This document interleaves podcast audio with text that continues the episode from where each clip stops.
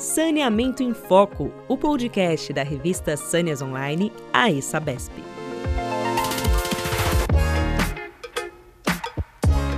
Olá, seja bem-vindo. Este é o podcast Saneamento em Foco, um canal para falar sobre saneamento ambiental e meio ambiente, que faz parte da Sâneas Online, uma plataforma digital da revista Sâneas da ESABESP. Esta é uma iniciativa desenvolvida pela Associação dos Engenheiros da Sabesp para ampliar o diálogo com a sociedade. Meu nome é Ana Paula Rogers, sou editora-chefe da Sâneas e Sâneas Online, e no episódio de hoje vamos falar sobre economia circular e um futuro mais sustentável.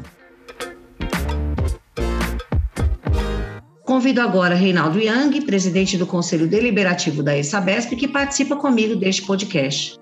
Olá, Reinaldo. Olá, meus amigos Ana Paula e Carlos Schaft. É um prazer imenso estar aqui com vocês. E nesse podcast de hoje, nosso convidado especial é o professor Carlos Schaft, que é uma pessoa renomada na sua área de, de atuação na, junto às, às, empresas brasileiras, principalmente aos sistemas de gestão de qualidade. O professor Carlos Schaft é diretor, atual diretor técnico do IPEG, o Instituto Paulista da Excelência da Gestão, também é membro da Academia Brasileira de Qualidade e sócio-diretor da Compumax, empresa de, sócio, de, software e avaliações. Né? O professor Schauf também é consultor técnico da, da ABS, Associação Brasileira de Engenharia Sanitária e Ambiental, para o PNQS, que é o Prêmio Nacional de Qualidade do Saneamento, e, além disso, também é membro da Academia Brasileira de Qualidade. Seja bem-vindo, Schauf, é um prazer enorme tê-lo aqui conosco valorizando aí o nosso nossa sessão aí de hoje. Muito obrigado pela presença. Fique à vontade e espero que uh, seja uma manhã bastante proveitosa para os nossos ouvintes aí participantes. Muito obrigado.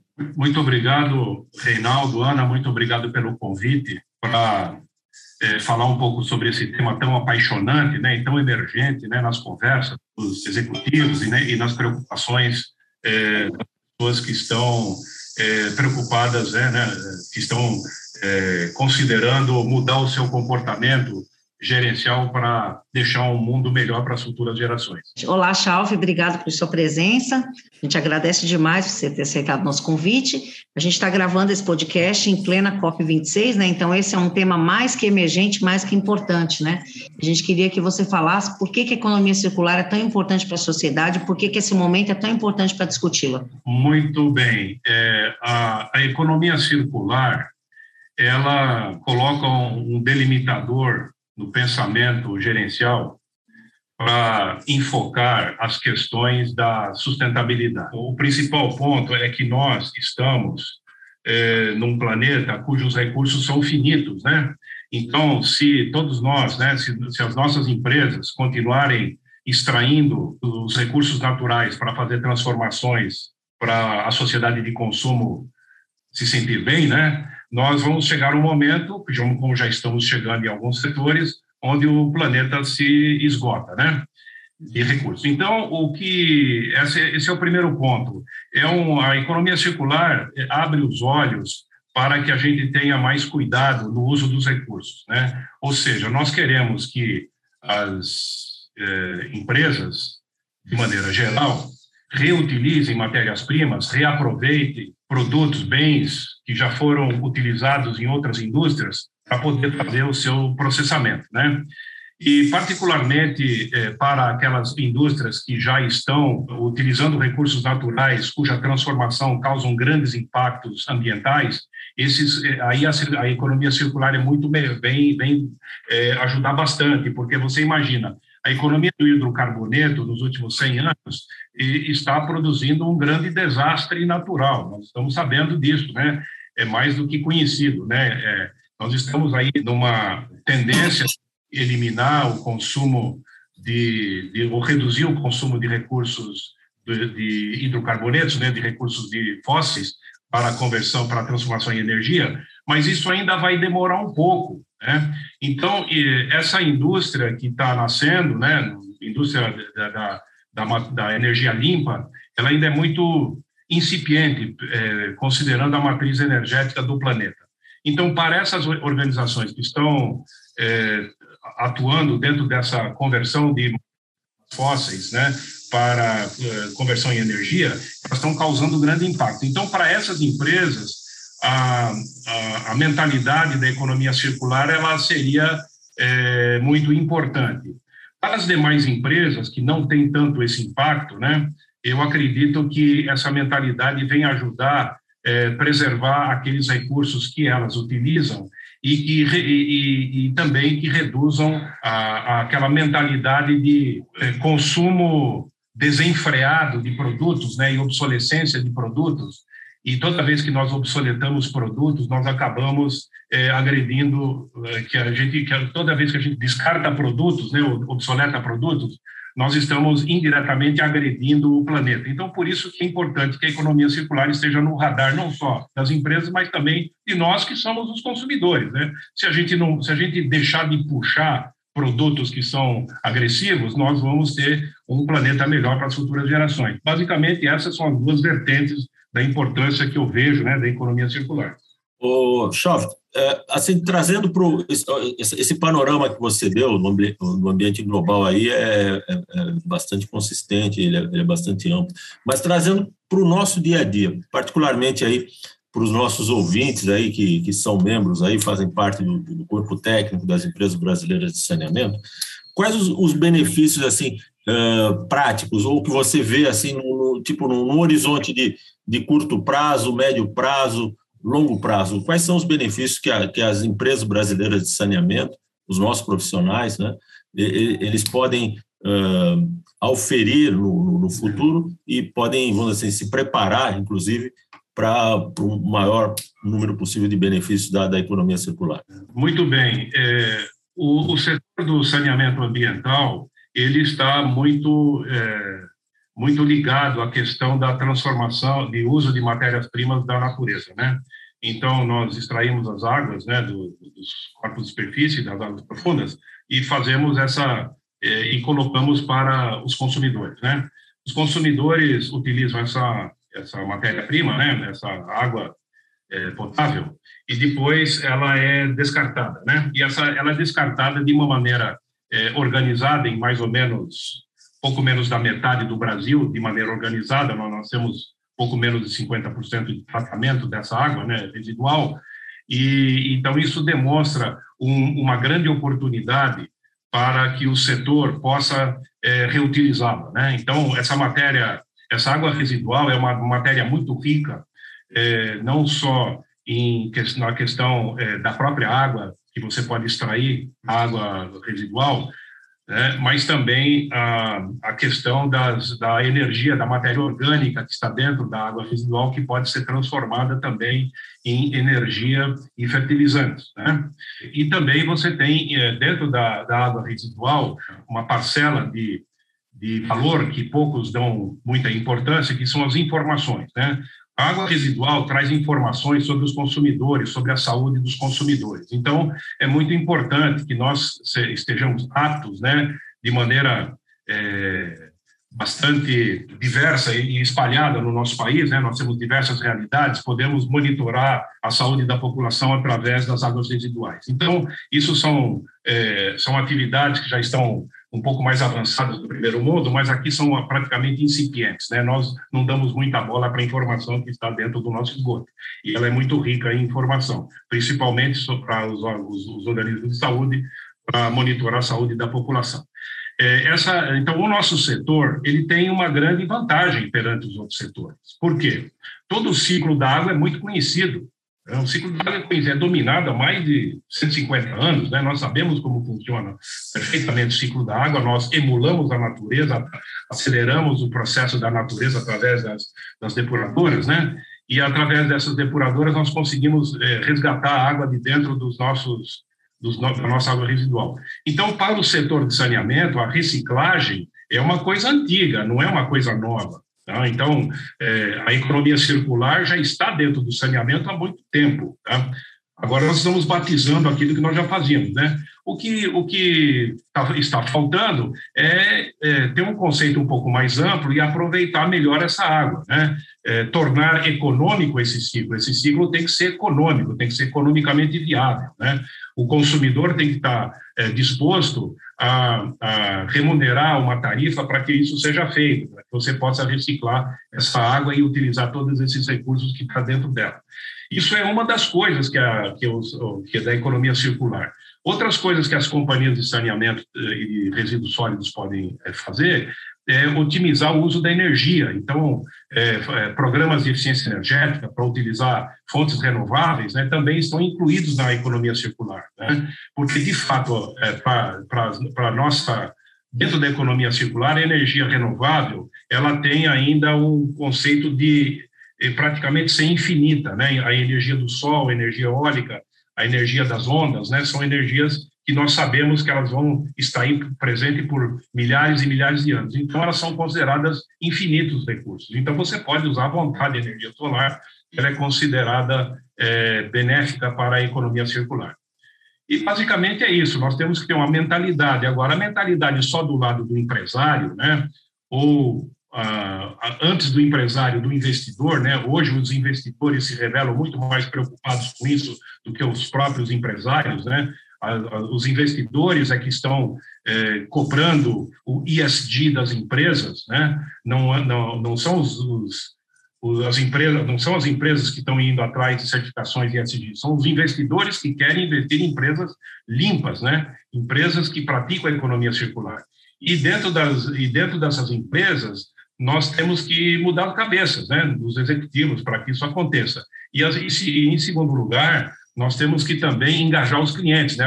As empresas de saneamento têm uma outra vantagem, que elas engajam é, milhões de clientes, milhões de consumidores. Então, através do exercício da economia circular dentro do setor, nós podemos fazer uma diferença e ajudar a estimular o pensamento de conservacionista.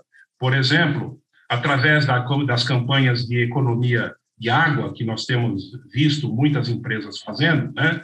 não só economizar água porque nós estamos numa crise hídrica, mas economizar água porque ele é um recurso finito. Né? E com esse comportamento de economia né, que a gente faz com a água, esse mesmo, eh, esse mesmo meme né, pode ser eh, utilizado para tomar outras decisões de compra de outros produtos, que também estão agredindo né, o, o, meio ambiente. Né? Então, por que, que eu preciso trocar o meu automóvel a cada dois anos, ou o meu SUV né, a cada dois anos? por um novo, se ele está bom e ele ainda não deu tudo que que, dá, que tem para dar, né, de, de, de conforto e, e, e, espaço e mobilidade. Então, na realidade, é um pensamento que a companhia de saneamento, as empresas de saneamento e de resíduos, elas podem ajudar a mudar. Você vai, quem teve a oportunidade de visitar um aterro sanitário, né, eu, é, vocês sabem que o dentro de um aterro, mesmo ele sendo dentro das regras, né, menos, menos ele, ele tem que seguir mais de 350 normas para poder funcionar, é, você vai verificar naquele, naquele aterro a quantidade de desperdício que a nossa sociedade está colocando né, no, no, no, no meio ambiente. Então, é um desperdício de energia que está sendo colocado lá. Então, esse, essa energia que é materializada na quantidade de lixo que nós produzimos, é, é, ela deveria é, está abrindo os olhos, né? mas não abre. Então, é, a companhia de saneamento ela tem a possibilidade de ajudar a mudar esse comportamento da sociedade por ter milhões de seguidores, vamos chamar assim. Então, essa questão do, é, a questão do consumo consciente também tem muito a ver com a educação ambiental, né? A gente tem que transformar a sociedade, né? Tem que haver essa forma. É, e, falando ainda dos obstáculos que você, você é, detalhou muito bem, né? O que mais você acha que a gente tem que ter como iniciativa para expandir, para ampliar esse conceito de economia circular no setor e na sociedade como um todo? Ana, eu acredito que o nosso, o nosso obstáculo principal é um obstáculo, um obstáculo cultural. Tá? Ele é um obstáculo de uma sociedade de consumo, ela, tá, ela foi construída dentro do objeto né, consumidor, né? Nós somos um objeto consumidor que faz, faz movimentar a economia e muitos atores estão presentes, né? O, o, tanto os, os sistemas de governo se beneficiam muito da sociedade de consumo. Veja aí, por exemplo, as discussões sobre o preço dos combustíveis, né, e os impostos que os combustíveis arrecadam para os estados, né? Então você pode perceber que os estados também são muito beneficiados pela economia do consumo, né? Do consumo é, é, não consciente. Então, é, transformar a sociedade para uma sociedade de consumo consciente, eu acredito que é o nosso grande obstáculo. Tá? E isso vem é, principalmente através da educação. Assim como nós conseguimos, com a educação no passado, é, trazer um pouco mais de respeito ao meio ambiente, às florestas. Nós temos uma. Os, os, nossos jovens são muito mais conscientes do que nós mesmos, eu, no meu caso, né? Eu nasci no interior, o meu pai foi um desbravador do norte do Paraná. Ele era um machado numa mão e uma serra na outra. Tá? Era uma mentalidade de é, o recurso é infinito, a quantidade de terra é infinita praticamente, então nós podemos é, derrubar para plantar café ou outras culturas. Né? Então, essa mentalidade do pioneiro, a mentalidade europeia, né, do imigrante que chegou no Brasil, é uma mentalidade totalmente é, contrária à mentalidade do conservacionismo. Né? Então, a, a mentalidade do crescimento com desenvolvimento sustentável. Então, mudar a mudar. É possível mudar? É possível. O obstáculo principal, eu acredito, que é mudar a cabeça das nossas é, gerações que estão emergindo, né? O Schaft, você trouxe excelentes exemplos aí de, de, de, a nível global, aí principalmente na cadeia de, de, de petróleo, de óleo e gás, eh, são, são, muito, muito consistentes, né? E, e são eh, muito impactantes aí no nosso dia a dia, né? Só abrir qualquer jornal hoje na mídia, você já vai ter essas manchetes e vai ver o impacto dessa, vamos assim, dessa economia suja no, nas nossas vidas, né? O, o, que você acha que, que a gente poderia, vamos assim, aprimorar ou desenvolver um pouco mais em relação às empresas de saneamento? A gente vê algumas iniciativas, assim, uh, ainda muito, no meu entendimento pessoal muito muito acanhadas, né, muito incipientes. Mas como você vê quais que teriam maior possibilidade de, de serem ampliadas, de, de terem, como você bem falou, o, o olhar mais mais detalhado dos investidores, já que muitos dos, dos, administradores das próprias empresas não estão, às vezes, muito preocupados com isso. Né? Como você vê no setor de saneamento a possibilidade de alavancagem dessas iniciativas uh, voltadas à economia circular, Schaff? Olha, é, Reinaldo, eu, eu creio que é, o primeiro passo já foi dado. É, nós conseguimos, através da, dos movimentos mundiais pela, pela, pelo conservacionismo e pelo desenvolvimento sustentável, principalmente os 17 ODS né, das Nações Unidas, nós estamos conseguindo, nós já conseguimos incutir em muitos governantes né, de países desenvolvidos, é, países que detêm o capital para investir, e também nós já conseguimos incutir na cabeça dos investimentos, dos investidores e dos grandes fundos de investimento que isso é vital para a sobrevivência da nossa economia. Né. Então, esse primeiro passo já foi dado, a parte mais difícil, porque quando quando o chefe não quer, a tribo não vai, né? não vai fazer. Então, nós já temos esse, essa parte realizada. Nós gastamos mais ou menos 20 anos. Nós estamos fazendo, falando desde o, lá no PNQS, que você mencionou no início, nós estamos falando de ESG 1.0, que eu chamo, desde 2002, 2003, tá? quando teve os grandes escândalos de governança do, nas principais bolsas do mundo, grande, as, as, grandes quebras de grandes empresas né, no, no, ano 2002, os grandes balanços fantasiosos né, que, que foram denunciados e causaram prejuízos para milhões e milhões de, de, de investidores. Aquilo foi um abrir de olhos para o mercado financeiro. Então, a partir dali, só foram arrochando as, as, as exigências. Né? Então, em 2008, com a grande crise dos derivativos, se revelou muito, muito crítica né, a questão da governança, e aí o ISD nasceu com mais força. Então, os principais investidores passaram a entender que a questão do, do governance, do social e do environment andam juntos, né? Então, começaram a exigir. Então, esse primeiro passo foi dado, isso é importante. Agora, no nosso saneamento, é, o que acontece? Nós temos o, uma barreira que é o conhecimento. Ele é incipiente, como você falou, porque nós temos é, limitação de conhecimento. A tecnologia de, de aproveitamento da reciclagem dos resíduos, da reciclagem da, da, das, das águas residuais, do aproveitamento integral já é conhecido, inclusive por nós brasileiros. Né? Nós já estivemos, nós já temos alguns sites, alguns sítios que se fazem alguma, já, já se faz é, recuperação energética de, é, e também produção de fertilizantes, mas em pequena escala, como você falou.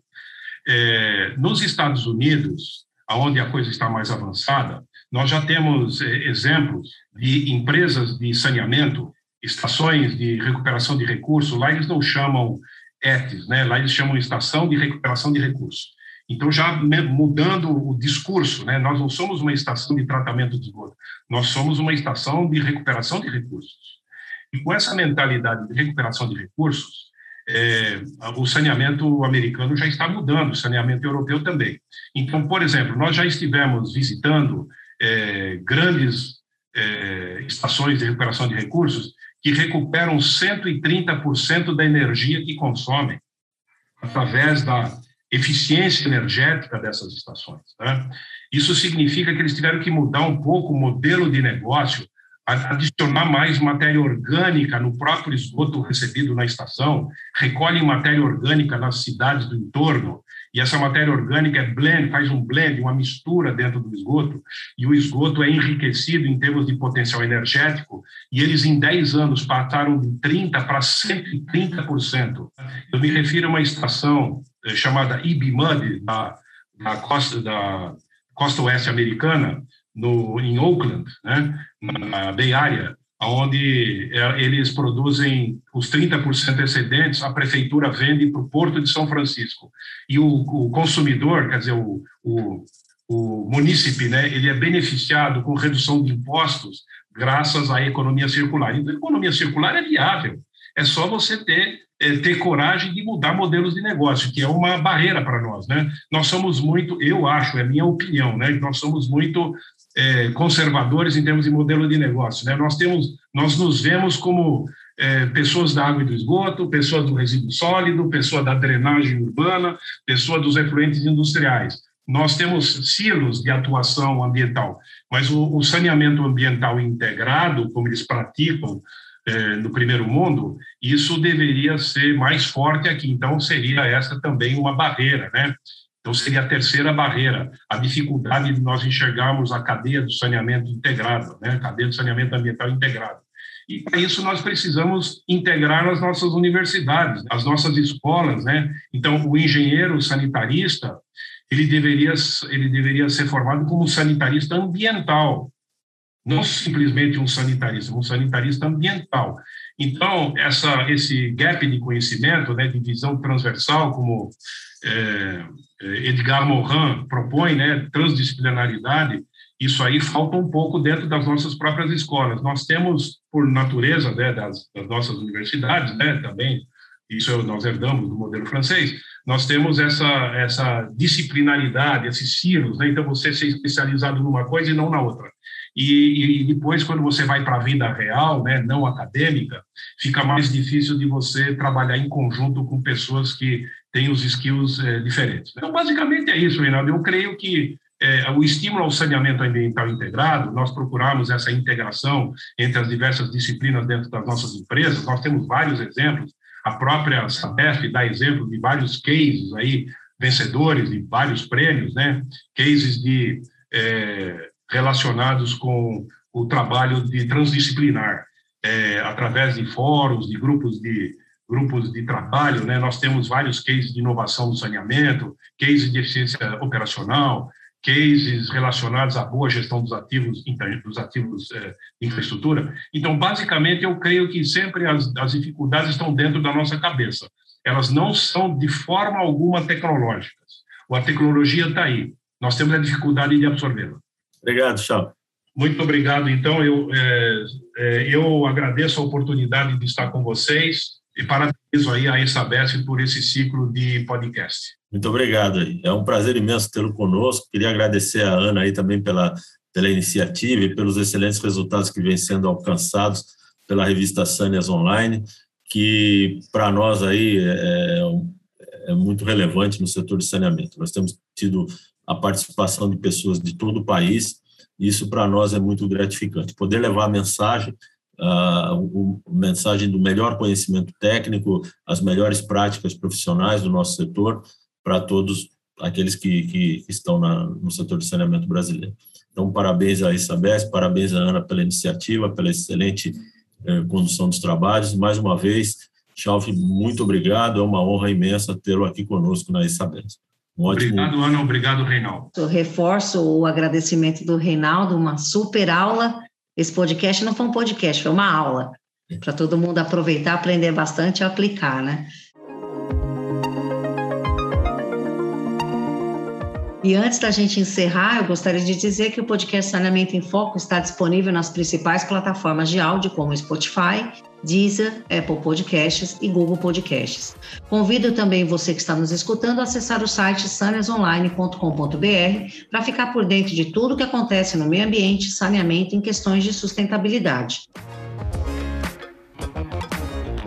E mais uma vez a gente reforça que vem aí uma grande novidade, uma grande iniciativa da Sabesp, o Museu Água de São Paulo, que pretende estimular o interesse da população pela história do setor, conscientizar a sociedade sobre a importância da água e do, do meio ambiente e promover a educação ambiental, que a gente comentou tanto aqui nesse podcast. Quem quiser saber mais é só acessar o perfil arroba museuáguasp no Facebook ou no Instagram. Muito obrigada pela audiência e até a próxima.